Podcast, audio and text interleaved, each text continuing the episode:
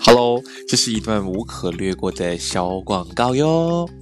如果你还没听过什么是 Anchor 的话呢，其实它就是一个非常简单又容易操作来录制一个 Podcast 的应用程式喽。来，让我来跟你解释为什么这是一个好康。首先，它是完全都是免费的哦，都是免付费的，所以放心，不需要给钱就可以下载了。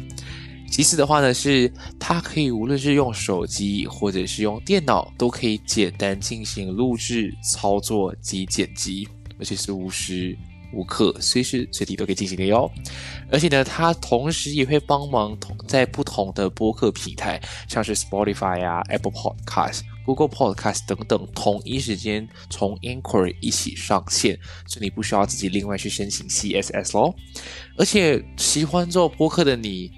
对于你来说，其实能够顺便赚点小钱钱，那是最好不过了。这里都可以帮你实现这个愿望哦。所以呢，只要想到 Podcast 就只有这么一个地方，那就是赶紧去下载这个免付费的应用程序 Anchor，又或者是上到 Anchor.fm 去开始你的播客路程哟。我们一起在节目上见喽！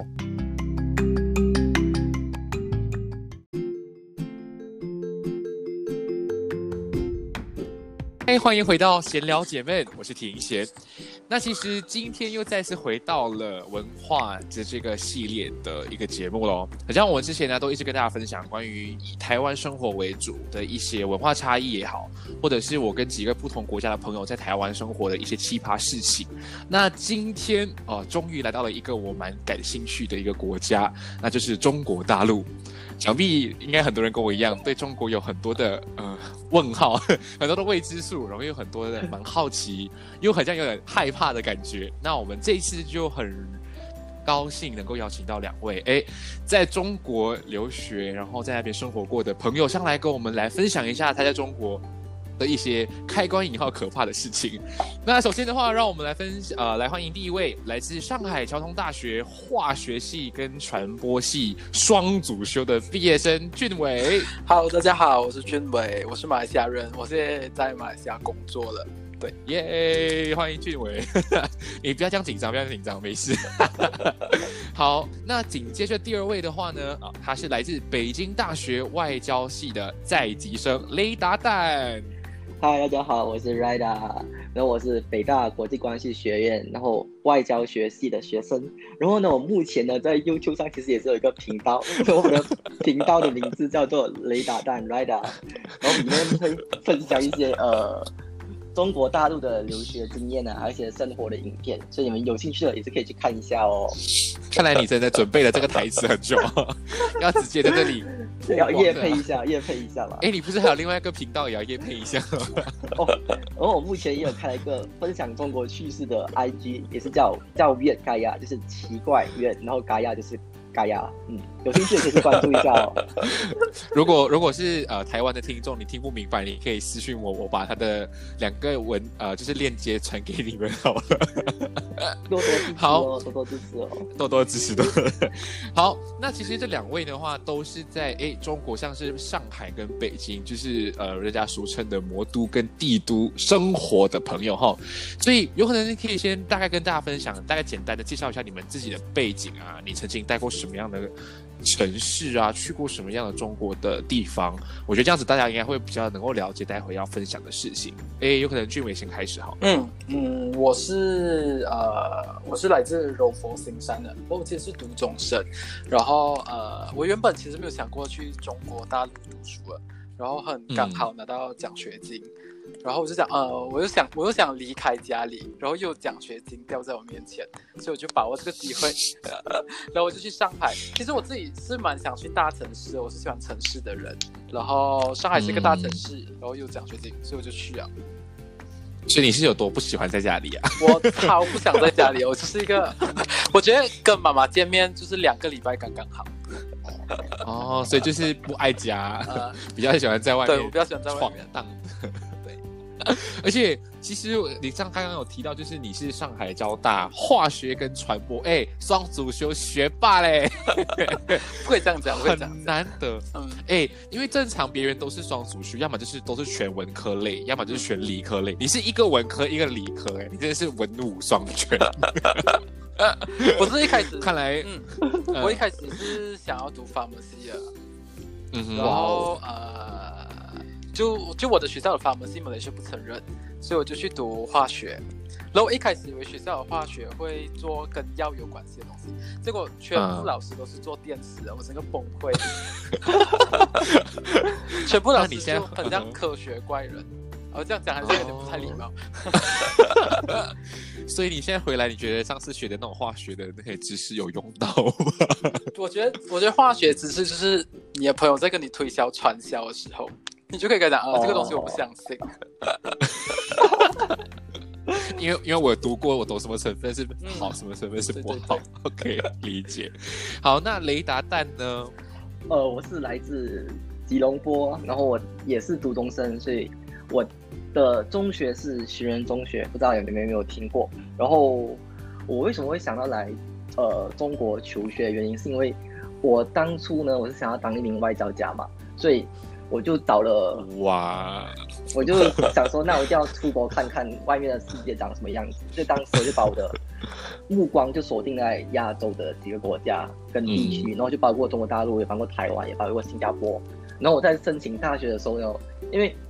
我那时候是在打工，所以我没有注意到新加坡的那个截止日期是那么快结束的，所以我就错过了新加坡的报名。所以我到时候我就只能锁定我自己的留学的。范围就是中国大陆跟台湾，所以后来呢，我被台大、上海交大，呃，然后北大跟浙大录取嘛。然后我一开始是想去台大的，可是那时我是通过海外联招的方式，所以嗯海外联招是不能够是不能够提前知道有没有奖学金，所以是。然后北大呢又给了全额奖学金，所以我就直接过去了，就是这么简单。所以你们两个都是因为有奖学金就摆在眼前就在看，然后你们就二话不说直接走了。对，呃，没有啦，因为北大的那个学术氛围跟学术的那个名誉也是蛮蛮好的嘛，对不对？啊，原来是这样。所以奖学金只是推到我们去大陆游学的最后一根稻草。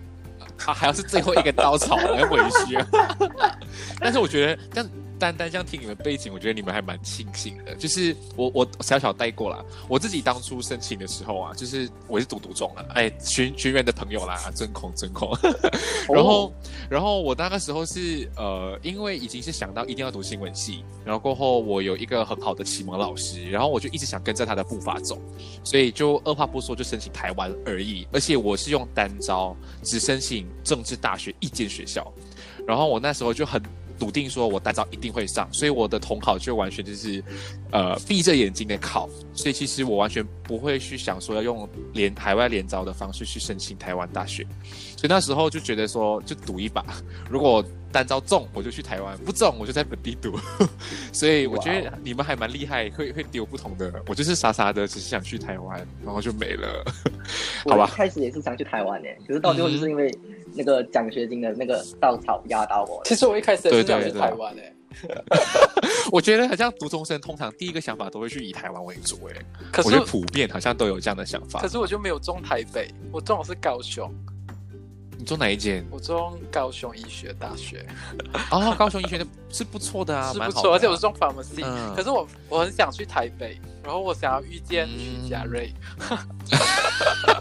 我跟你讲，我在台湾四年，你要我。你要我跟你说，我真正遇到的艺人，我只有十根手指数得完了，真的很难遇到了，不骗你。可是我本来在中国遇到曲家瑞耶，你看吧，这是命运，搞不好你在高雄可以每天遇到他也不说不定。好好，所以大概简单介绍自己的背景之后呢，其实哎。我们都会知道，中国大陆跟其他的亚洲国家其实它有很多的不同，它有很多的出入。毕竟它算是亚洲亚亚洲版路里面来看是最大的版图。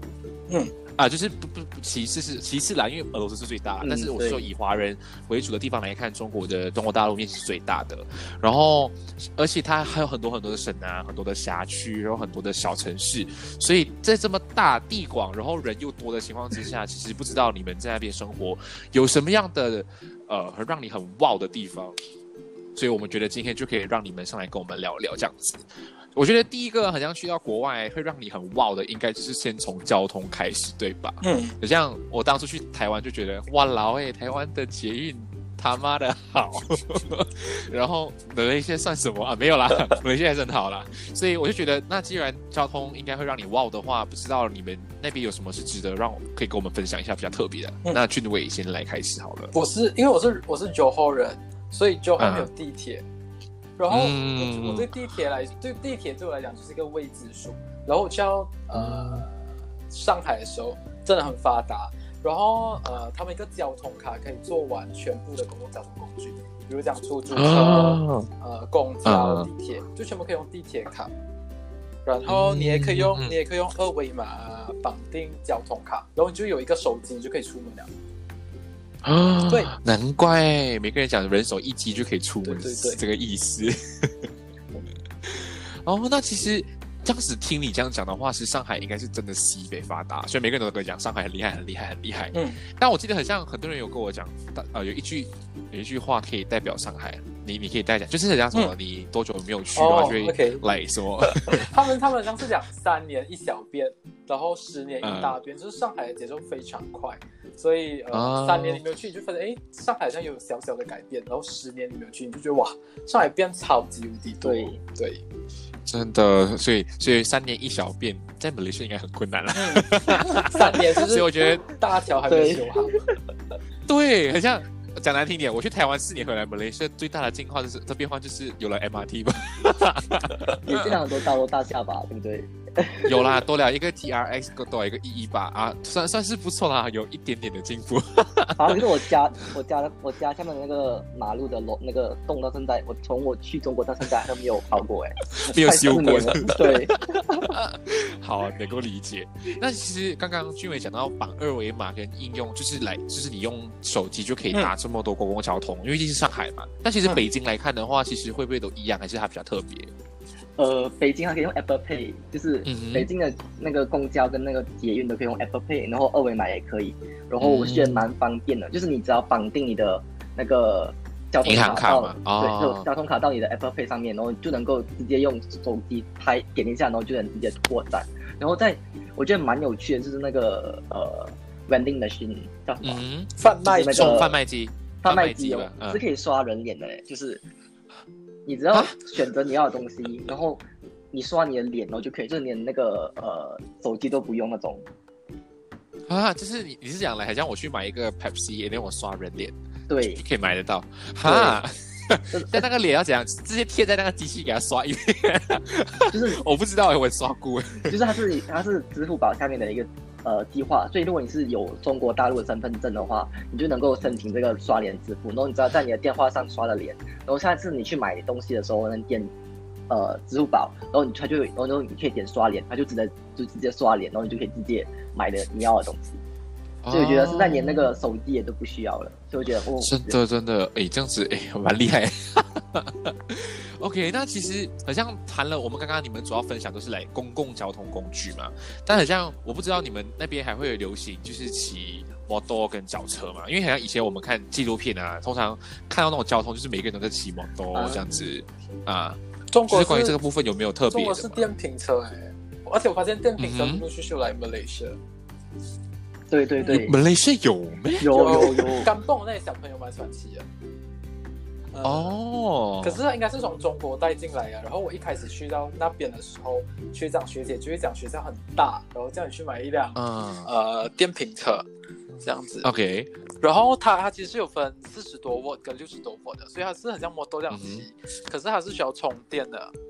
啊。嗯，然后有一点对对然后，通常在我学校里面是呃留学生才会骑。然后我一开始去到的时候，我是因为没有什么钱，然后就会跟学长学姐一起，就是希望学姐学学长学姐载我们这样子，所以就看到一个蛮奇怪的现象是 Malaysian 这个事情就在马来西亚出现吧，然后就会四五个人挤在一辆电瓶车上面，然后大家就在学校里面奔驰，然后大家就会投以我们异样眼光，尤其是有一些有很炫的电瓶车，然后他们就觉得哇，四五个人挤一辆电瓶车，这样子是是门伯下睡门雷西的 image 吗？我们当然是我们的脸，哦，但是你看刚刚你讲一个比较特别，就是只有留学生才会用电瓶车啊。中国学生也会，可是中国学生通常会骑脚自行车或者共享单车，因为中国还有共享单车。啊，对，OK，共享就是来就是那种经济共享 sharing，、嗯好像类似 U by O by 那种是吗？对对对，哦，了解。诶，因为我我我能理解啊，中国这么大，学校应该也是很大，所以一定要用这样的方式才可以代步。嗯。可是不同的地方有哦不同的共享单车。上海的比较流行的是 Hello Bike，就是呃支付宝，你就 scan 一个 QR code，、哦然后你就可以那个共享单车就会自动弹开它的锁，然后就可以骑共享单车。嗯可是北京应该是有别的不同共享单车牌子的。哦，因为因为北京的那个，因为共享单车的概念最开始是从我们学校的一个光华管理学院的本科的一个毕业生创造创创建出来。哇，没有讲到这样，哦，这个感觉很不一样诶，是我们那个学校的想出来哇。可是到最后那个那个企业家就面临一些金融危机，所以就跟就不方便说。但是我们的嗯呃学校里面的共享单车都是叫做 OFO，就 OFO，不知道你有没有听过？然后它都是呃只能北大学生，还有在北大校园内里面骑，就确保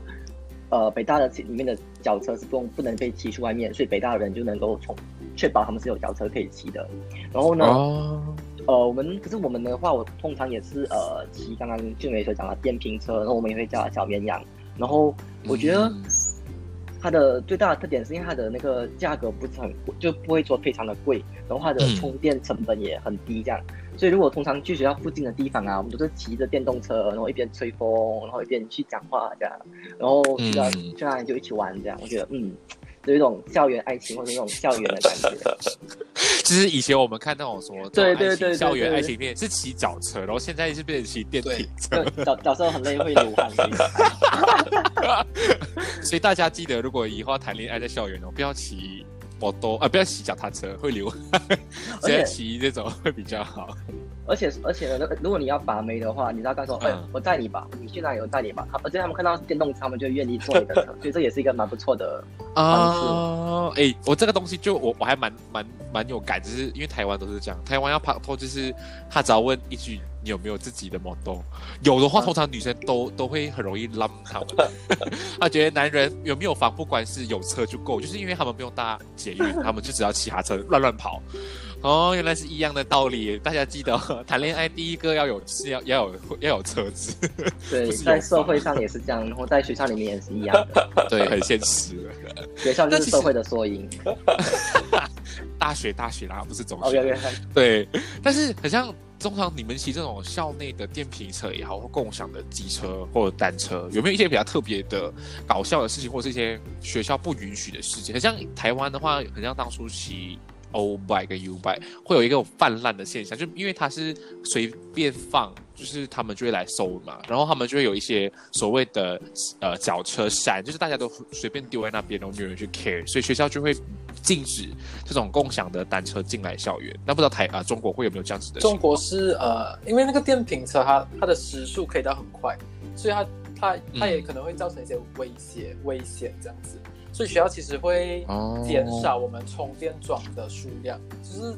可可能有点为难我们，就在给我们充电这样。然后我自己是会偷偷去食堂后面，然后跟那些食堂阿姨抢充电柱，就是硬挺进去，然后阿姨就会看你这样嗯子。然后你就偷偷把他的车推去旁边，然后你就霸占那个充电桩。而且这个就是我在上海啊，就那个电瓶车其实不能在马路上，就是公路上面骑的，就是他们需要一个牌照这样。所以我就是遇到过那些哦警察就把我拦下来，他讲哎叫我停下来这样子。嗯然后因为我是留学生，我就会假假我不会华文，然后 你的样子很不像 I I don't understand Chinese. Can you speak English？这样嗯然后他他就会跟鸡同鸭讲，然后最后叫你滚。大家不要学习。这样，那不知道，那其实雷达呢？你在北京会不会有这样子？就是学校不不给你们，就是 charge 呃，电瓶车这样子？之前有一段时间，就是因为我们有有有一个学生，他就是骑着他在校园内骑着电动车，他就不小心撞到了一个、呃我们学校的高层，然后我们的学校就有一段时间非常不鼓励我们骑电动车，然后就会很多政策的宣传说不要骑电动车什么之类的。但是后来过了那个风头期之后，学校反而是增加了充充电桩，然后增加了很多的充电的地方，也增加了很多方便电电动车的东西。然后，所以我个人认为其实还是蛮友善的。然后如果是骑在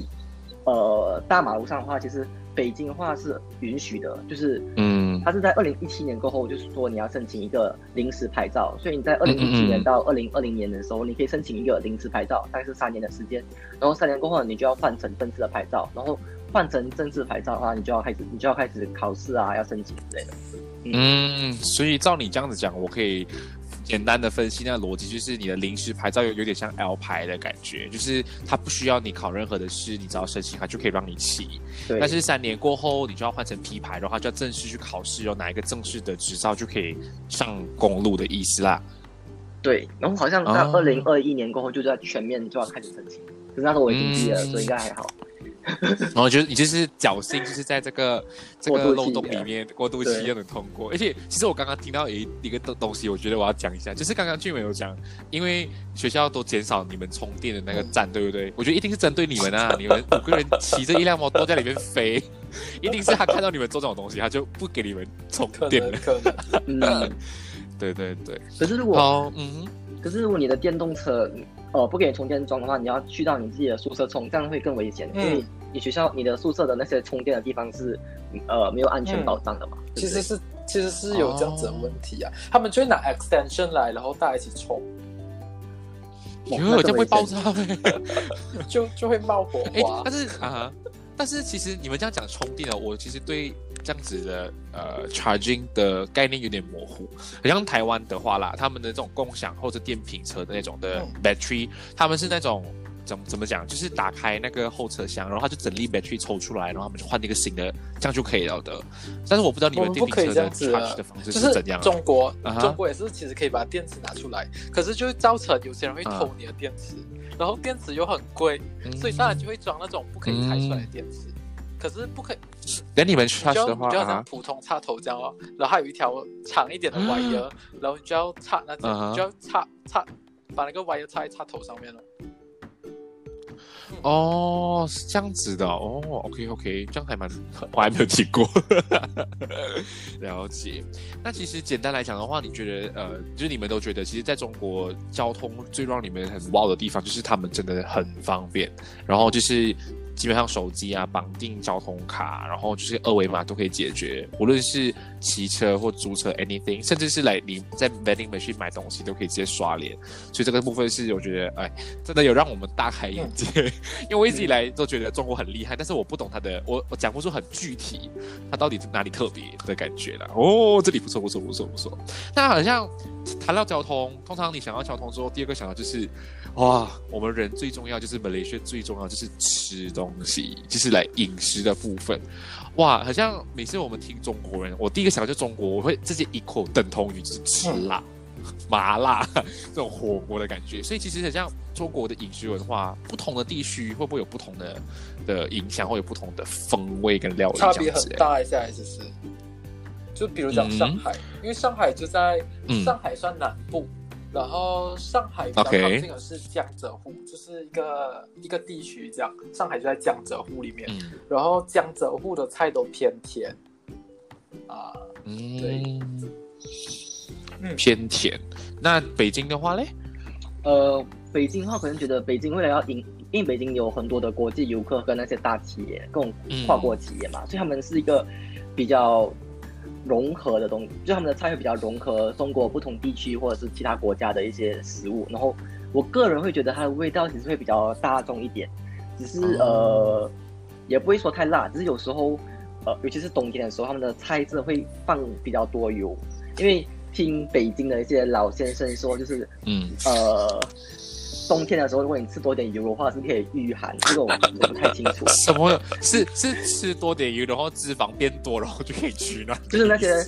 比较老的餐厅，他们会放很多油，就是冬天的时候，他们会特别加更多的油，然后啊，就会看到那个菜上面是有一层油。他们都对对对对对，那些老先生就会说，啊冬天吃油好，就是在讲。对对对，这个这个我有同感啊，还有我有同感，因为之前我去北京玩也是冬天，然后每一道菜它都像泡在油里面，对，无法接受。对我们，但是，嗯，你说你说，但但是你刚刚提到，就是北京是偏大众口味，就是它不会，因为它的毕竟是来一个国际，算是国际的一个中心，就不同的融合不同的味道跟风味。然后上海也是因为偏江浙沪会偏甜一点。那其实无论口味上怎么调整的也好，你们对于中国的那种本地的菜色，会不会觉得很难接受？上海是还好哎、还是你们觉得？因为因为其嗯哼实上海。上海也是一个国际大都会，对，魔都是吗？然后然后所以其实上海的东西还好，我觉得啦。可是我自己是比较不能接受东北菜，我觉得东北菜蛮可怕的。你可以大概讲一下什么东北菜就是可能呃比较北部啊，可能呃哈尔滨啊，北京对，东北菜比较北部，谁不懂啊？可 是北京对我来讲也算蛮北的，所以我觉得北京的食物也不合南北我的对，胃口。东北菜都比较大，啊我觉得就是东东北菜对我来讲比较开关要粗鲁一点，他们就一锅熟，嗯就是可能一锅，然后里面一大堆啊肉啊、马铃薯啊这种。我吃过一个东西叫呃小鸡炖菇。听到这个名，听到这个名字，嗯我就心里翻白眼两下，这样。然后 是我朋友执意要叫，他们一开始去到上海，然后他们讲 OK，我们一定要 try 中国美食，然后我们就去到一个东北菜菜馆，然后嗯他们就讲 OK，我们今天吃小鸡炖菇，就是那个安迪推荐的，那个阿姨推荐，然后一上来是一锅，然后一锅呃肉啊、骨头啊、马铃薯啊这样。从此以后，我就对东北菜心生抗拒，然后我觉得啊，乖乖吃食堂就好，不然就是一些安全牌食物，比如讲呃炒饭啊、炒粿条、炒面这种，就超安全。哦，所以变成说，你意思说东北菜是比较来呃粗俗，就是比较粗一点，就是比较粗食粗人会吃的食物，因为它不精致，它都是来一大锅很就是很大 portion 对，因为。可能可能东北也冷，哦 OK 然后他们要储存食物比较难，嗯所以我是理解的，这样对对对给它收，然后就大家一起吃。对对对对对，也是也是这样也是对的啦。那其实像北京的话，虽然它是偏大众口味，但它会不会有一些很奇怪的食物你也难接受？像我当初去不能接受就是这种什么吃呃嗯，蟑螂啊、蝎子啊，还是有什么是，因为我很久没有去中国啊，真的是来八九年前，所以我已经不知道最近有没有变得一些更奇怪的食物。哦所以北京有一条有很多那种古城区嘛，所以古城区就卖一些比较老北京的料理。嗯然后呢，我去过那个南锣鼓巷，就是北京的其中一条很有名的街，步行街。然后啊，那边有一整排卖各种蟑螂或是各种咦，各种各种昆虫的 的的的的的食物，然后是拿来炸，然后要排队排了很久，然后要然后要就是有各种各样的虫跟 各种各样的虫跟各种各样的的那种奇怪的东西，然后他们炸起来是看到是非常的。听说是非常的好吃的，也非常的酥脆，然后也很有蛋白质，所以我是觉得，嗯，你有吃过吗？你在你在在北京生活，呃，你老实一点讲。没有没有没有没有没有没有，我哦。最多就吃过一次吧，就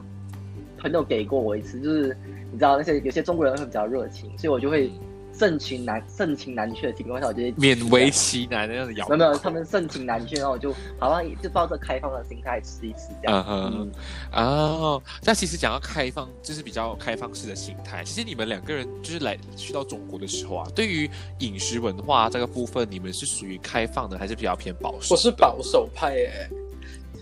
其实不勇于尝试，因为你刚刚也有讲走走那种安全牌，吃我是安炒饭啊全派，炒面。因为因为因为会跟我会跟中国同学是火锅类的食物，然后他们就会叫一些你没有听过的名字的东西，比如讲你说那种内脏、毛肚，啊、黄喉啊、呃猪脑啊之类的。嗯，我我就会退后三步，我不敢吃哎、真的。所以雷达蛋就是他什么都敢尝试，然后都是别人很热情的时候，你才会拒，你才会勉为其难，就哦好啊好啊好啊，然后你才吃啊。所以以后在马来西亚，所以在马来西亚看到奇葩的食物，也会很热情的，哎，来吃来吃，然后你就会很很乐意的吃下去的意思啊。没有，因为我是一个比较被动式的人，就是我不会主动的去 try，呃，我没有吃过的食物。但是如果我跟朋友出去的时候，或者是呃跟中国朋友出去的时候，通常点菜的那个环节呢，我就说，哦，我都可以吃，你们点吧。所以有时候吃火锅的时候，他们就点一锅内脏，一锅没有看过的东西，他们说，哎，这个好吃。我就，哦，我就，然后我就吃，哎，蛮好吃的。他说这什么？哦，这是猪的脑。我有时候在吃它，哎，这个蛮好吃，这是猪的内内脏。我就，哦，这样子。可是你只要不知道它是什么的情况下，你吃进去，你就要好吃，你的大脑会自动分析，啊，这是一个好吃的，所以是可以吃这样。了解。所以。听你这样讲以后，我去中国旅行，我就会是你们都点吧，我我不要懂名字，然后我觉得好吃，你也不要跟我们讲名字，就是以后我去的时候你就点回一样的食物就好，就是自我催眠、自我欺骗这样子。哎，我到后来我我就觉得，哎，毛肚真的太好吃了。我到后来我回来马来西亚，我才会淘宝，我还会用在那个马来西亚某个购物平台上买那些。呃，中国食物啊，什么辣条啊，什么鸭脖啊，什么 毛肚啊，不敢吃哎，鸭。其实，对，其实刚刚你讲毛肚的时候，其实毛肚到底是什么动物的什么部位？应该是牛的胃，牛的那，对对对，哦，OK。它看起来就很像黑色的海绵的感觉，是那种脏掉的布的感觉。嗯，对对对，但是还有刚刚你提到一个。鸭脖，我觉得我很难理解，就是一些中国的那种零食包啊，因为我自己是能够接受吃什么辣条啊、板条啊这种东西，但是我无法接受吃这种鸡爪、凤，他们说的凤爪、鸭脖。哎，我觉得这个我我也不能的，我也不可以。我觉得俊伟应该跟我一样，因为我的，因为我因为我有绑过鸭子，所以我我太能咬东西，所以那些能咬，比如说鸭脖跟。凤爪我没有那么特别爱吃，可是有时候嘴馋的时候会想起，哎，想吃一个这样子。我真的不敢。对，为什么？因为 很多人是讲说那个那个咬的感觉的嘛，就是把那个骨头吸出来那个感觉，就很 很有成就感。没有啊，我觉得吃辣条那个嚼劲才有成就感，吃弄其他的 no。我们以后去吃火锅，我们分两桌，你你在旁边吃内脏，我跟君伟是吃正常的保守派的菜。我都可以，我都可以，我都可以配合大家，配合大家。OK 了，不要这样子委屈你。但是其实很像讲到食物，我觉得有一个比较是大家会比较好奇，就是价位的部分。嗯，其实。啊，北京跟上海都是大城市哎，不知道就是价位来看的话，会不会比较稍微贵？我们用吉隆坡来做例子好了，你觉得吉隆坡跟上海或北京比较起来，价位是怎么去去去做一个衡量跟比较？如果如果是你在学校里面过活的话，其实五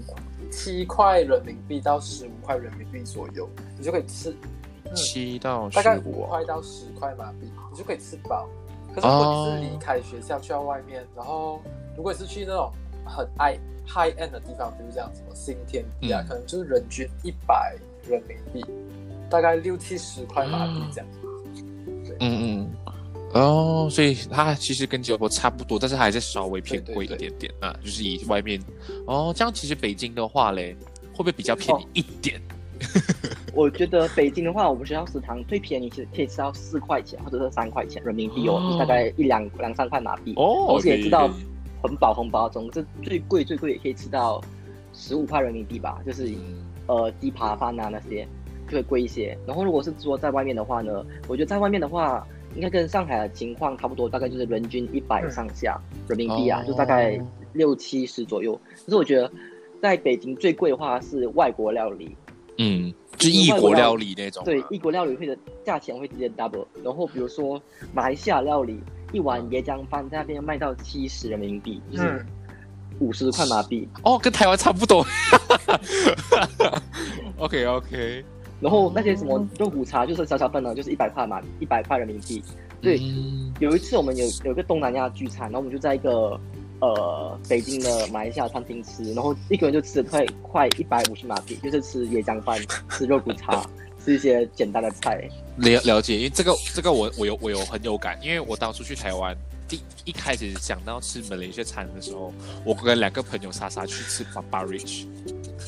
你懂我们两个人吃吃了多少钱？我们是点一个 nasi lemak biasa，一个 ang ayam，跟一个 chendol 嗯，嗯。然后那那那一餐下来，一个人平均也是快一百二马币，很贵。超级贵，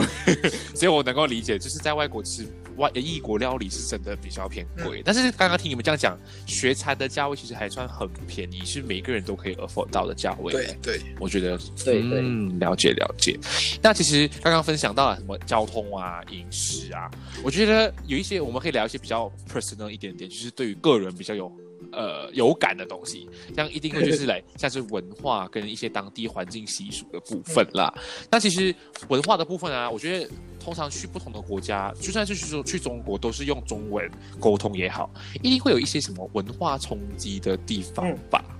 其实真的嗯真的是有哎、尤其是尤其是我觉得尤其是马来西亚华人，因为、嗯呃可能又是读中生，所以我们的中文掌握能力就蛮好了。然后对对对去到中国读书的时候，我觉得其实中国或者中国人比较不知道海外海外华人的中文情况，所以他们其实就会嗯不太了解，诶，外面的人也会学中文，学到这么棒。所以如果去到中国的话，你很流利的用中文跟他们沟通的话，他们其实就会先把你觉得是中国，先把你当成中国人。哼，哦，所以其实就会你去夹在中间，就是讲，哎，我到底要跟他们讲我是马来西亚人、马来西亚华人，还是跟他们讲我是外国人这样子？哦，所以这个部分是比较难去去界定，就是你说身份认同的部分比较难界定的地方啊所以你就会。迷失你自己，然后然后你就讲，哎，这什么场合，在在那么严重吗？I'm lost。对，就是你会你会在不懂什么时候要跟别人讲什么身份，比如讲跟老师，嗯就是希望老师呃，就对你宽容多一点点。就是哦，老师我是留学生，我中文不太好，然后然后嗯呃有可能你你有一些 part time 机会的时候，他可能要你要你会讲中文的时候，就哎我其实是马来西亚华人，我的华文非常好嗯这样，所以就是哎在不同场合我是有不同的定位这样子。嗯，这就是生存法则啦。嗯，哎，那其实雷达自雷达，但你自己会不会有类似这样子的情况？还是其实只有只有俊伟会发生到？对，就是那什么双重双重身份嗯认同的问题。呃，我个人从一个，这样我就补充另外一个视角吧，就是如果从一个很功利的角度来看哦，就是中国大学其实对，呃，中国人其实会对我们这种长得很像中国人或者长得很像亚裔的人会认为我们是假留学生，就是因为中国大学对中国学生的那个招生跟对国外的招生其实是不太一样的嘛，所以之前就很多发生过那种什么高考移民啊，就是拿着外国护照的中国人就以外国人的呃身份回来，然后就考进中国的知名大学，哦。所以这样的话，我们就不用跟那个庞大的中国人口中中国人口的基数的，就是不用不用不好意思，就是不需要有跟嗯他们竞争，竞争，哦。对，所以我们常常就会被那些不太清楚马来西亚情况的人，情况的中国人归类归类成这种假留学生，啊。所以是需要和他们解释。可是我觉得，呃，这样子也无可厚厚非吧，嗯。就是马来西亚的华文教育可能在海外推广方面要再努力一下。好，我觉得马来西亚的华文教育是有很完善的体制，但是我们并没有去发扬和推广，让别人知道马来西亚有一个完整的中文体系。所以我觉得同样的道理，因为中国很大，我能理解。但是就算是去到台湾，就是大家就是以马来西亚很常去台湾，就是以台湾的旅游数据来看，最多的国家。到访台湾的是马来西亚人的时候，还是会有人对马来西亚的一个误解，就是你为什么会说中文啊？你学中文是学了很多年，很痛苦啊。他们会这样子，我就觉得有点很难理解。所以其实我觉得我也能够赞同像俊伟刚刚这样子讲，就是身份，我我们是有双重身份。很像我去台湾，我不会去跟他们讲说我是马来西亚人，我觉得很自然而然就混在一起。除非只有在工作机会的时候，我想要就是毛遂自荐，或者我觉得我有比别人优势的时候，我就讲啊，我是留学生啊，我会不同国家的语言，嗯 这样子。所以我觉得，嗯，我觉得身份认同这个东西是只要离开马来西亚，好像在哪里都会遇见了。但是除了就是身份很难界定以外啊，还有没有一些就是让你更 culture shock 的地方，好像你完全无法理解的？嗯，他们其实他们嗯，他们其实会对外国人比较好哎。嗯这个是这个、哼，对外国人，这个就是呃，我一开始我 Year One Sem One 的时候，我就上一个课，这课它的名字有点奇怪，它叫《爱的艺术与人生》。然后我还记得，啊，好哲对，学然后我还记得上这门课的老师常常就一边讲课一边哭。他啊对，他就跟你讲，我要教你们爱的真谛，然后他就一边讲一边就在 Oh 在课室 God 大课。然后，然后这门课的结课作业是要 presentation。然后就啊一开始在班上是什么事情都不用做，你就坐在课室听老师讲就可以了。所以结课的时候就要 presentation，我就跟大家讲，或者大家可能从我的口音知道，呃，我不是中国人，我是马来西亚人。然后下课的时候就超多中国同学就来到我身边，哎、你是留学生啊？看不出来耶，这是你是我认识的第一个外国朋友。我说，哎，真的有国外月亮比较圆这个讲法哎。哦，但是其实我我有一点很好奇啦，你在你在台呃中国是读了完整，然后学成毕业回来，但是你好像完全没有中国的口音，对对，可是我我我比较长，就是让我身边的人有跟我一样的口音。就是你去同对对，我去同化别人化别人就是我我身边同同学就讲滚啦 之类的。哦，OK OK，但其实雷达也差不多，对不对？还是你情况不一样，呃就是你也是没有没有中国的口音啊？因为我离，就是我上次，我先跟观众交代一下，就是我在去年的六月份，我就在新加坡的新加坡交换留学，然后到现在都没有回到中国去继续升学，是因为疫情的关系，嗯，所以我已经在大概一年三四个月都不在中国了，所以我的口音应该都没有了吧？我觉得。啊所以大概是 OK OK 了解。但我觉我觉得我就比较惨，因为我我其实还没有去台湾之前，我我已经是大概这样子的说话方式，但是去到那边过后就，you know 同化，但是我还是有很可是我觉得你的台湾腔很重哎、我很重，是不是？但是我其实还没有去台湾之前，我原本讲话就是比较是字正腔圆的了，只是感觉没有到这么抬或这么的马，就是中间。但是去了那边过后就完全被同化。但是好的是什么？他们我那一班台湾的朋友都是会讲马来西亚话的，就是他们他们骂的出口啊，都不是骂台湾俗称的那些！呃 K N N 啊啊，不是，他们都是学我们的哇老手嗨，他们是用我们这里的，所以我觉得我还蛮庆幸我有教到他们这些啦，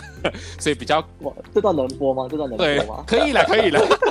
就是我们互相互相学习啊，互相学习啦，就是语言的部分都要从一些 you know 比较比较能够接地气 的先开始。好，嗯那除了很像身份啊，或者是一些。跟别人互动，大家会对外国人比较友好。很像我记得中国是不是因为之前文革的部分，其实在宗教跟历史的部分，好像保存有，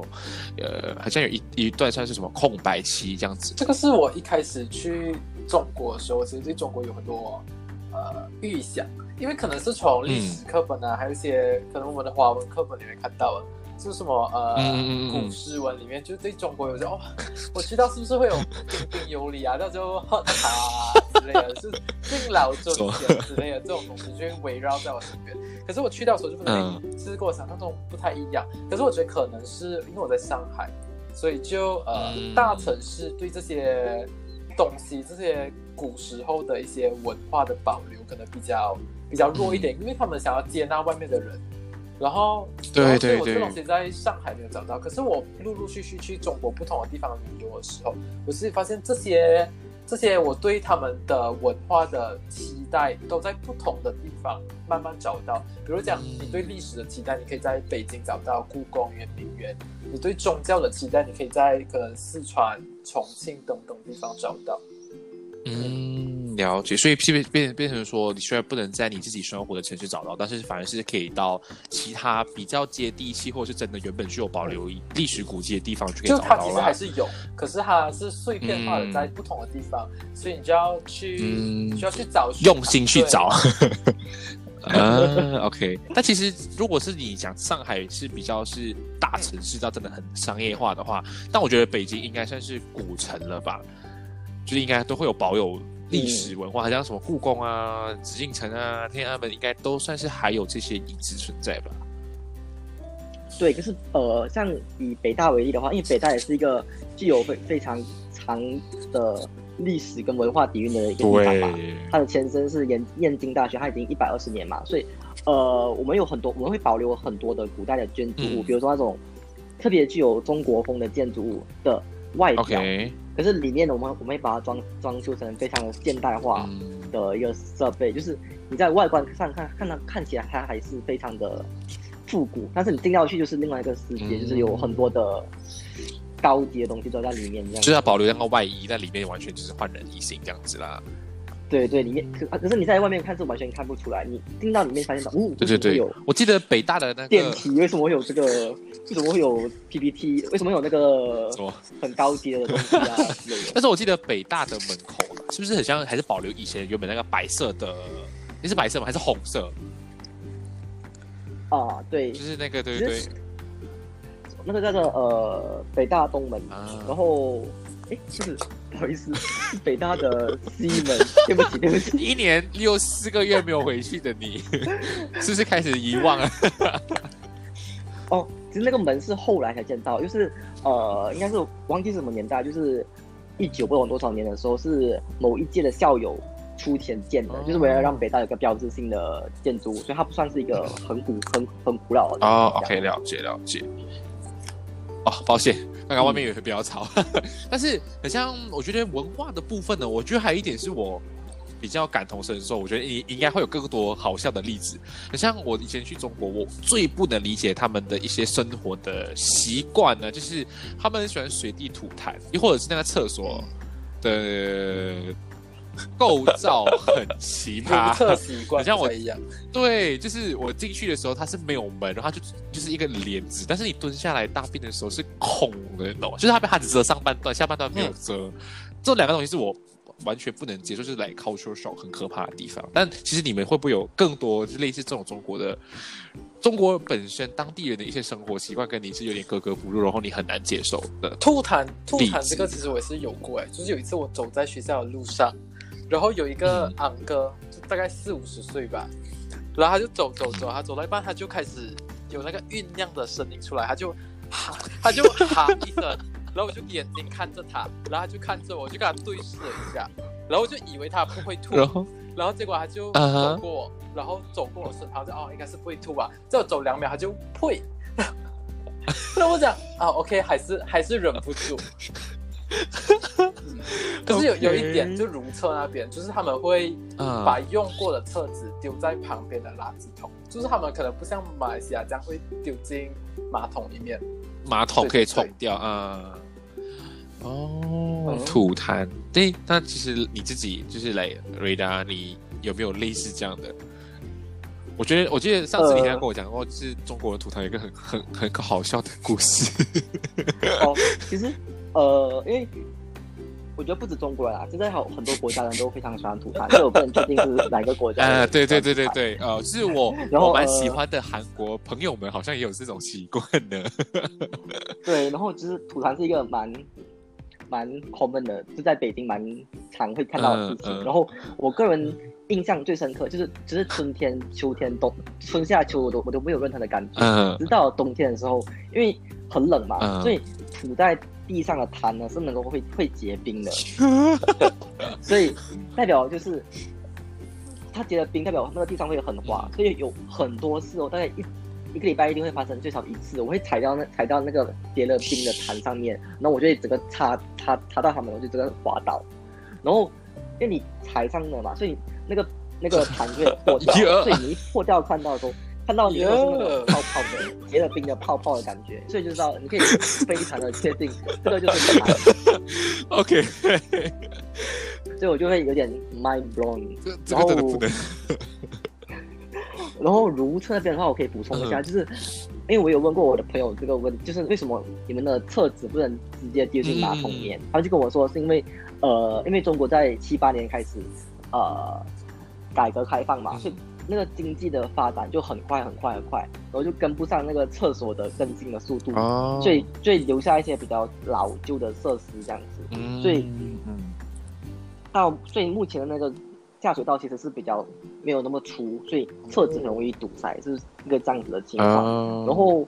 后来的，就是在二零一五年的时候，那个中国政府就宣布了要走什么厕所革命 OK，就是要让要提高公共厕所的量等等之类的。所以有时候你会在一个公园里面突然间看到一个非常漂亮的厕所，可是你走出那公园外，的对面，你看到一个非常老旧的厕所，就有一个这样这样子比较很大的对比的。阶段。嗯对对对 OK 但是我个人觉得还好。啊、但是我觉得它厕所还有一个很，我刚刚提到，我我觉得可以补充，就是那个构造的部分。像我之前有一次搭，我应该是从呃石家庄去不往哪个 area，然后就是半路很多人想上厕所，但他没有休息站，然后他就叫我们就是去龙岗一个一排人，就是在那边一起解决。对对对这个东西是。很奇怪，因为如果是跟一般不认识的的人去旅行，我觉得这个我勉强就是睁一只眼闭一只眼解决就算。但是这是 family trip 哎，你不能叫我们整家人一起在那边解决，这是我无法接受。然后他们就那种为啥不能啊？我们都这样，然后就啊这个是 no。而且还有一个是我不知道现在还有没有啊，就是我曾经去呃山东。应该山东的休息站，哇，这个是历历在目。就是它的公厕是呃，就是你一进去的时候是先是洗手台跟镜子，然后左右两边是一个转去男厕，一个转去女厕。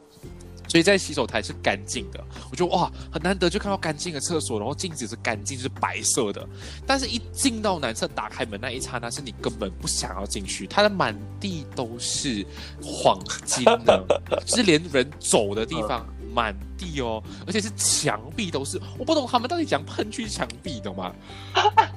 然后，然后那时候我很崩溃，但因为我真的很急，然后我就跟导游拿了一些旧报纸，就慢慢的铺，就是铺，然后踩着进去。好不容易需要第一间厕所，就是间隔厕所，打开门更可怕，就是已经是满到不能再满。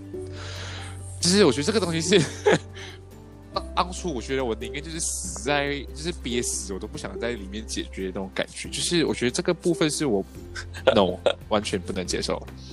因为还是那句啊，就是中国从改革开放到现在只有四十二年的期限嘛，所以它的经济发展太快，所以有些东西就跟不上，对但是我觉得墙壁那个无法理解啊，你用水洗就好墙壁那个啊。呃然后，然后到最后我我真的有问导游，为什么会有这样子的情况？然后他就很很平淡的带过。哦，大家没有厕纸，就是用墙壁解决，就墙壁擦一擦，所以就墙壁那一些都是用屁，就是来用你的屁屁擦一擦就可以走人的感觉。哇，这个 no，thank you，我不要再想了，这个是真的来 my blow my blow。我没有遇到过，我没有遇到过这样的情况，所以应该还好。所以应该是我去到那种太偏僻的地方，所以好吧，这是我个人带进棺材都无法忘记的一个一个一个画面。好，那其实很像谈到文化啊，你们去留，你们是留学生对不对？那其实我觉得你们在住宿的部分，应该还会有一些跟朋友好笑的地方，而且是留学生应该都会认识很多外国朋友。就我们通常都会住在留学生公寓里面。嗯。然后所以你你们是分开来，就是中国人是中国人的，and then 留学生是留学生的公寓。哦，OK，这样子你们这样子住的话，其实格局是大概讲分配，还是还有比较差，还是比较好？我自己在上海是比较好，就是比中国人宿舍好。然后我那边是两个人一间，然后有自己的独立卫生间。对，哦，诶这样很好嘞。可是我像两个人听讲独立位置听讲北京的大学更好。哦，是吗？来，雷达蛋，请请请出列。哦，这个我真的要，这个我真的要称赞北京的宿舍，因为北京的宿舍它，我北大的宿舍它是非常非常新，就是中关新人宿舍，嗯然后它不是宿舍，它是叫呃公寓，OK，它真的是美其名，就是它真的是呃美如其名。公寓，美如其名，就是嗯公寓式管理，就是每两天呢就有阿姨来帮你打扫房间，然后帮你洗地、帮你抹地、帮你洗厕所，然后每天阿姨看到你还会给你鞠躬，跟你说：“哎，你好，早安。”这样子，哇所以就觉得哇，非常非常的爽。然后宿舍的下面呢有健身房、有游泳池，然后有餐厅、有食堂，然后有便利店，什么都有。所以你只要在你的那个宿舍范围内，你要做什么都非常的爽，而且也不会有太多人，所以就觉得哇，非常的好。不行。然后那个，然后那个房间的格局方面的话，它是分，我们都通常是一个套间，嗯然后套间的话就有分 A 间跟 B 间，然后一个房，然后一个套间里面，呃，一个房间里面呢就有分两人或者是一个人的这样子，哦，所以都就是有是三个人住的意思啦。都都会有四个人或者是两个人住、一个套间。OK OK，了解。哇，其实听你们这样讲的话，其实我觉得两边的住宿环境都很不错，只是北京那点夸张，就是每两天会有人帮你打扫房间。哇，这个真的是 no，这个人是皇什么至尊级的那种服务哎，他会养养成你们的惰性是？而且我听说隔壁就是清华大学，他们那个床单都会帮你换。我们还我们还没有到这个酒店式的服务 对，而且它的真是，它有一个公寓中心是二十四小时服务，所以你在任何的时间打过去，它都会马上有人来帮你处理。有一次我大概读书复习到凌晨三点，然后我的马桶卡了，然后我打电话给公寓中心，五分钟然后就有那个师傅来帮你清、帮你、帮你通马桶。也太好了。对，而且如果你是有什么有什么问题的话，你可以直接跟他们说。比如说有一次我的那个，我觉得我的灯好像不太亮，就是可能比较久了，然后我就跟他说影响我的学习，对不对？就做一堆。我觉得我看到他说我看到看不清楚那些字，看不清楚书。然后他的第二天，然后就派人来帮我放一个超级亮的灯，我觉得哇，这个服真的是太把你们捧上天呢，真的是。但是照你们这样讲，除了这样生活环境来看啊，你们有没有就是遇到跟一些不同国家人住在一起？通常来讲，我觉得留学生最开心就是能够跟其他国家人分享一起住啊，然后了解不同国家的文化背景。还是你们都只是跟本地学人我我一开始，呃，OK，我我一开始到上海的时候就遇到一个学长跟学姐。然后是他们嗯把我送到学校里面去了，可是是刚好坐同一班车，啊同一班飞机啊 飞机 OK 在机场，我就讲哎你们不会是读交大的吧？然后讲对我们是读交大的，然后跟我讲啊可以可不可以带我们回交大这样子？然后他就带我回交大，然后跟那个学长跟学姐超好，他就是想 OK 我帮你们就是登记宿舍这样子，然后过后呃登记好宿舍，就是我跟宿舍阿姨就登记好过后拿了钥匙。然后学长学姐就要带我去去到我的那个房间的时候，我打开那个房间门，然后我才发现我跟两我我跟一位呃来自北韩的朝鲜同学一间，然后呃朝鲜这个国家对我来讲其实是蛮神秘的。然后过后我跟大眼瞪小眼这样，然后就对视了一下，然后我的学长就讲呃不然我们离开这间房间。然后过后我就真的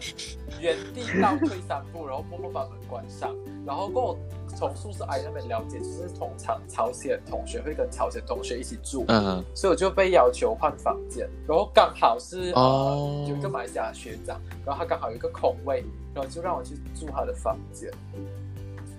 哦，哇哦，这个是应该很很很哇哦，会让你觉得。对，因为我第一天，我第一天到学校踩进他宿舍，这个遇到这种事情，然后要我换房间，真是崩溃。能够理解。那雷达嘞，你自己那边也是跟不同国家人住呢，还是你跟马来西亚朋友一起住？呃，我大一、大二的时候是马来西亚人，跟一个日本同学，我们的相处的非常好。然后我感觉那个日本同学的也被我们强大的马来西亚人 收纳进来，给给收纳。所以就是我们的文化去吞人家的文化，所以我觉得还好。然后到大三，我就搬去一个人住，然后我的隔壁也是一个日本同学，可是收发我觉得好像没有太大的文化差异，可是他们。呃，日本同学好像比较喜欢穿拖鞋上厕所，嗯，这是我唯一比较不能接受的。哦，了解了。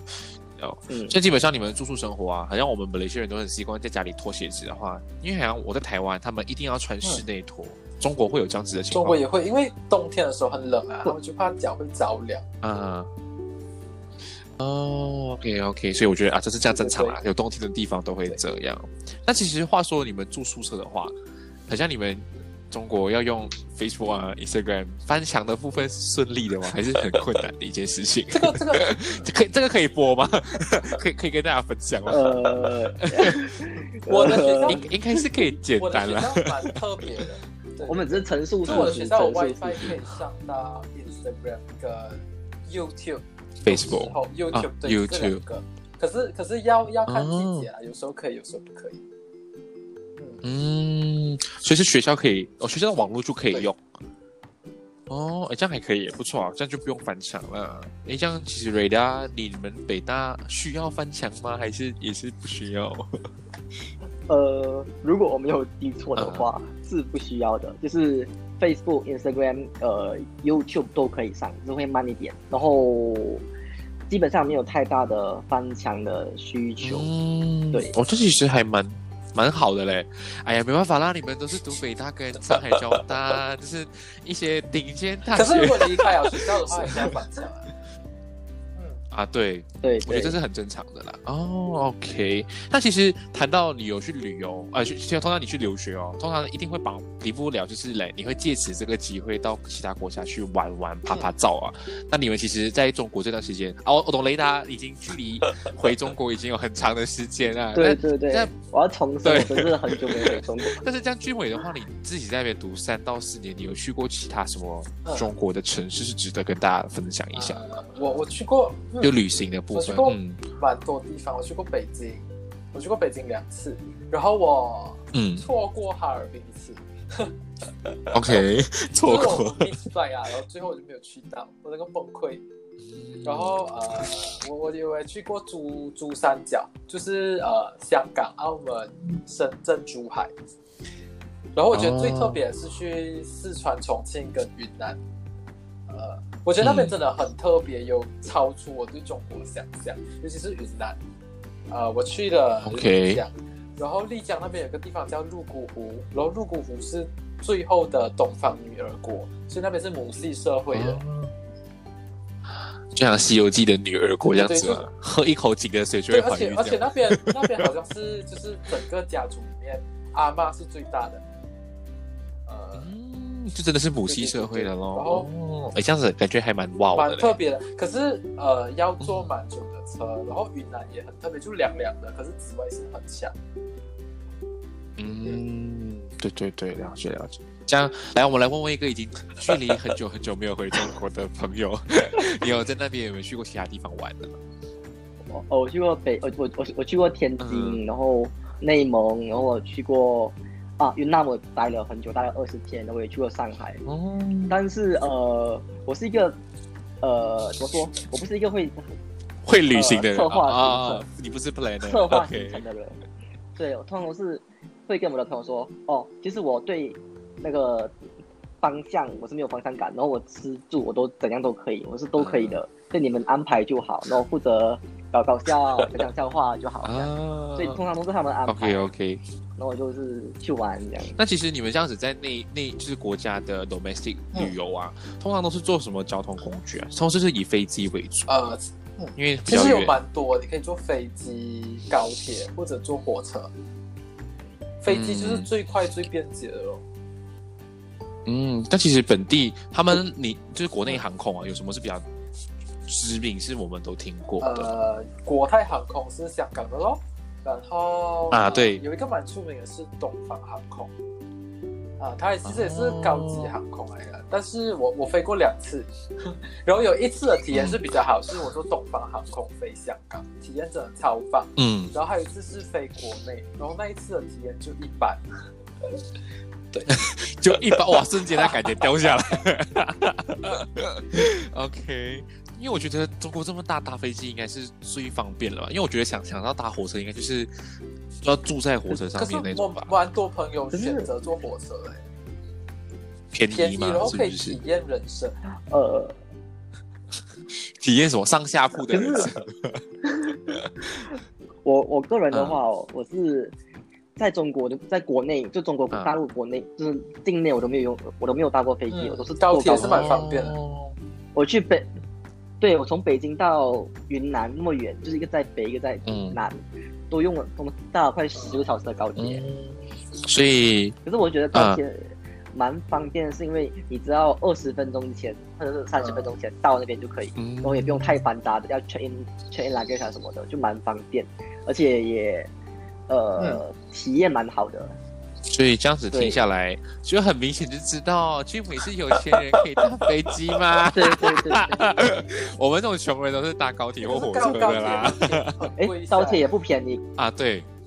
高铁也不便宜哦。嗯，但其实很像中国，我听到很多人最常搭火车旅行啊，好像都是去西藏，对，大家都会很 prefer 搭火车去，真的是去看人生。所以你们都没有去过西藏，没有。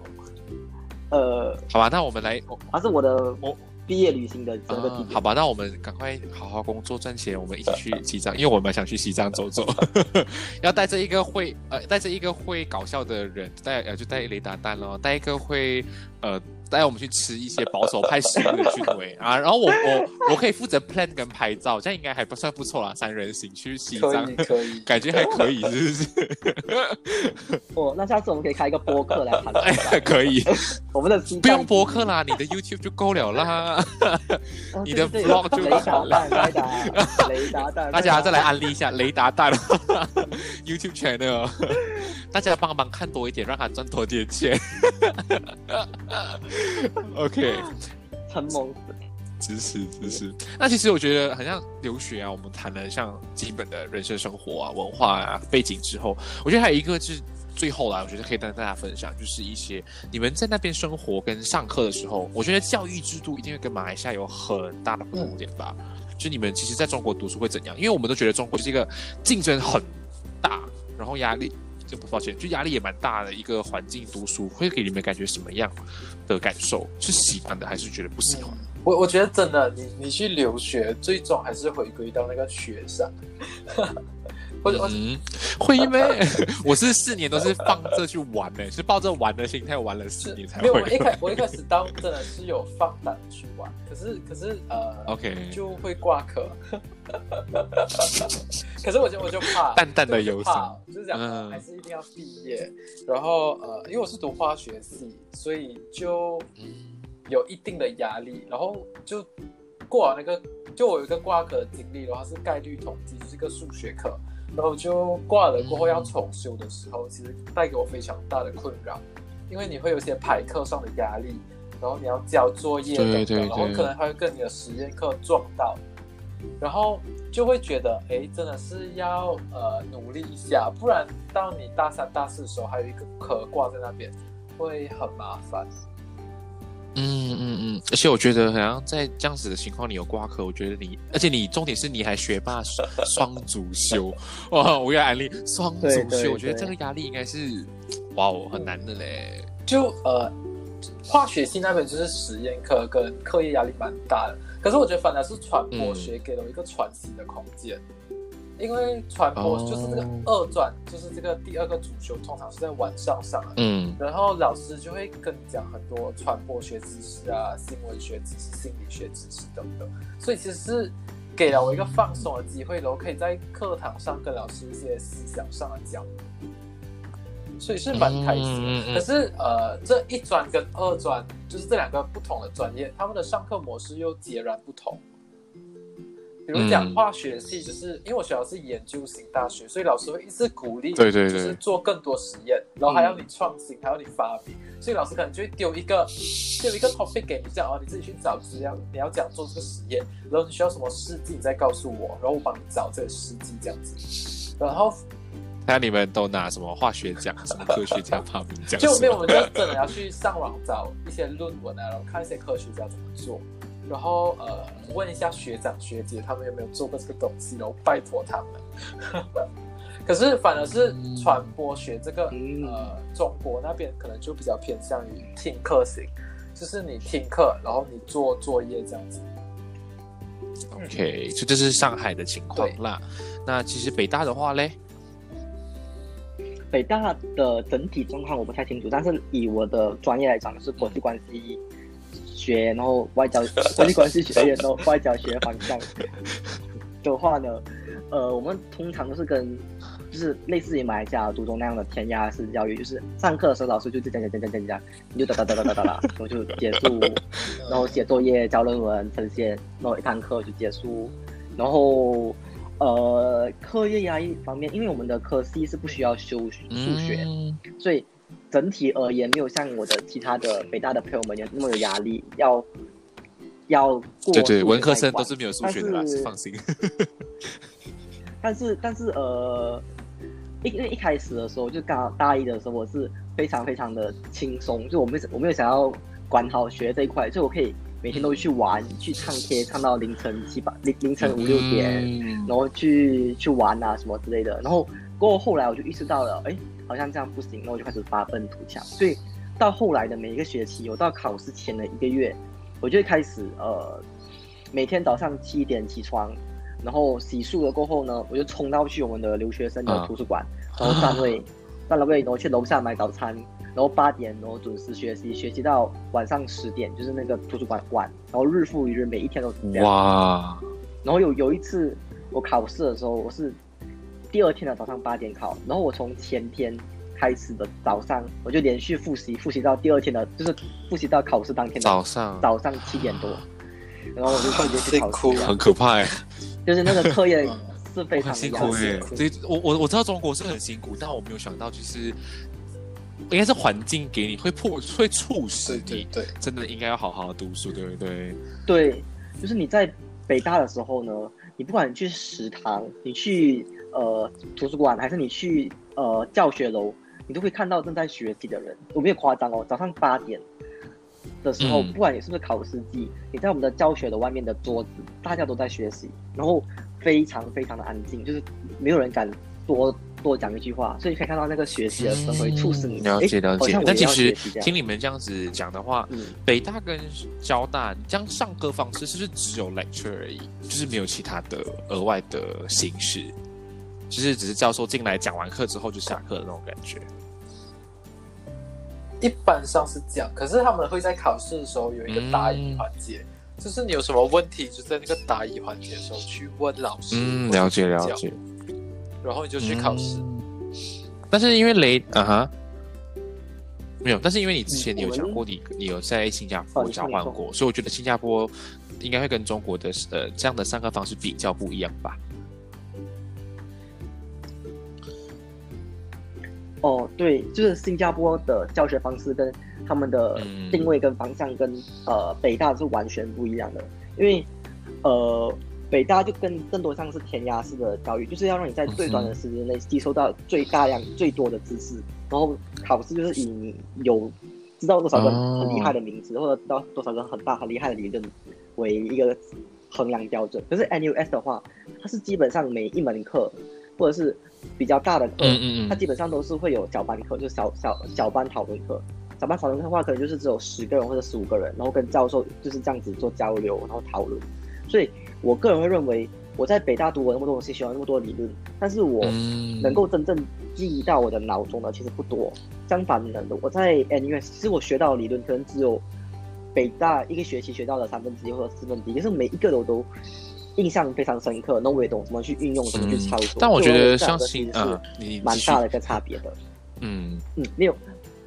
对对对，但我觉得像新加坡的方式，就比较呃像是马来西亚、澳洲这一带大家都会习惯的通用上课方式。但我觉得中国的虽然听起来有点像是我们读中生填鸭式的教育啊，但我觉得它有一点是可以，就是让学生有一种自律的感觉，会自己自立独立一点点去完成自己的使命。所以我觉得也没有不好，只是有可能呃会让别人一开始有点措手不及的感觉啦。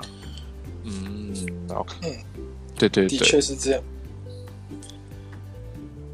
对，因为我在新加坡的时候，大家都很依赖上那个讨论课，就是大家就是教授都会告诉你安排好这个学期的读书计划什么，你要读哪几篇，你要做什么，然后你。然后你在小班课中你要做什么？可是，在北大是这样，嗯他会在开就是刚开学给你一一堆书单，我要你自己在那个学期里面消化，哦然后考试就从书单里面找出一个点，然后让你考这样子。然后每个、嗯就你要自己安排，哎，我什么时候要读这个？他出哪一本对，我教授也不会告诉你要考什么，然后对，所以你就是自主学习对对对对对。那个新加坡学习上，好像我在台湾超级依赖助教课，助教会好坏跟你讲什么考什么不考，然后就可以减轻很多很多很多负担。然后原本的那种 reference 啊，他会帮你砍完的，你只要读这本就够了。那种是很幸福的感觉。但听起来我觉得我很烂的，你们是那种发愤图强读完，然后我们这种是在北大干嘛？的教，北大有像一条。因为北大的那个啊校规好对对对，像有一条就是让你们来是不能自己一个人读完全部，然后考试就是看看命运的。嗯，因为因为那个我们的北大的人很多嘛，所以你要争取做最 top 的那那那那百分之三十或者百分之二十的人。所以如果你告诉考试范围的话，可能啊，中国人会很聪明的就只读那一但每个人界定和去的分数都一样，区分，对就很难对对，哦，就很难来你这样子讲是不是对的啦。对。好像其实我觉得中国还蛮厉害的，其 实它有很多的。部分啊，或者很多很多的区块跟一些政策，是真的是值得大家去学习跟参考一下。虽然就是有可能跟你以往所知道的完全不一样，但是很像我们今天分享了不同的区块，像是从一般最基本的交通啊、饮食也好啊、生活的习惯、文化背景啊，或者是刚刚我们最后提到的一些呃教育的部分，不知道你们两位还有没有一些想要补充的地方，就是想要再跟观众。再有宣传宣传，分享一下中国美好的地方。我觉得我觉得可以，呃呃，不要听别人讲讲中国，自己来感受。这句话很对，很对，很对，对对。哇！别人说的话 随便听一听。你你那你那你那个就是歌词了。黄小虎是黄小虎吗？没有，就是呃。因为感受是感受是很主观的，所以我觉得自己去体验是很不错的。而且，我个人认为去中国大陆留学是一个非常可是要做好心理准备了。对，是的。所以听到如果有听到这里的同学，刚好还在中学准备要毕业，考虑去中国的话，可以从这两位大学长。听到的一些故事分享，然后可以自己再斟酌。那如果真的想要去中国发展跟读书的话，那你就要有好好的努力，然后去那边好好的自律，能玩就玩，能读就读。那其实今天的分享其实差不多都来到了尾声。其实我觉得，哎，能够请到两位大学吧 上来节目，哎，我已经很很很很很很自豪了嘛。像因为我前面都找的是自己很很熟很熟的朋友，然后你们两位也是我们我最近才。哎啊，我我按这良心讲，呃，好像没有到很熟了。就是我我我我跟你，或者我跟俊伟也好，我我们都是最近才比较熟，都是网友。像我雷达带我也是上次拍摄刚好碰到面。然后俊伟也是因为之前在网络上认识，然后我们刚好有共同的话题，所以其实没有到很深入的去聊。然后刚好就发现了，哎，你们都是中国的呃留学生，我觉得哎，好像可以试看看。但没想到，哎，原来是感觉还不错呢。看来有可能我可以继续做一些比较奇葩的类型，而且你们都是，而且我觉得我们三个蛮。蛮搞的，那可能之后大家如果想要再听听看雷达蛋的声音，喜欢听他安利广告，又或者是喜欢听听俊伟分享一些自己人生很奇葩的经历的话呢，欢迎可以留言让我知道，让我下一次会再找一个更适合的主题，再再次邀请他们上来节目，跟我们一起聊聊天改这样子了哈。好，好，那我们嗯。但是上雷达蛋的频道就只有他的声音，就没有听到我跟俊伟的声音，也看不到我们的样子啦。你邀请我，像俊伟，我可以邀请他的，我可以邀请你来吗？对不对？啊，俊伟，你看你被抛弃。我 我们可以三个人，三个人，好，我们三个一起。好啊，好啊，那俊伟其实以后唱歌也可以找我们两个，不要只是一个人唱歌。好。可以来，对对，好，那就是如果就是同样的啦，就是如果真的还是喜欢听到什么样的内容，都是可以直接 Instagram 私信我。然后如果你要得到他们两个的 IG，就等我当天呃分享的时候，我会把他们两个标记出来，然后再重新安利一下啦。雷达蛋的 YouTube channel 雷达蛋，然后还有他的新的 Facebook 的粉砖 Weird 卡呀。啊，Instagram 也是有了。然后俊伟的话，就其实可以 follow 俊伟的个人频道，然后会很想看啊，个人的 Instagram 可以看到他每天跟你分享新鲜人工作的奇葩事情。所以下次有机会再见。那我是庭贤。哎，等等，来等下，轮流，轮流，轮流，来，我再来一次。我是庭贤。我是俊伟。那我们下一次有机会我们再聊喽。那祝大家愉快的夜晚，拜拜。拜。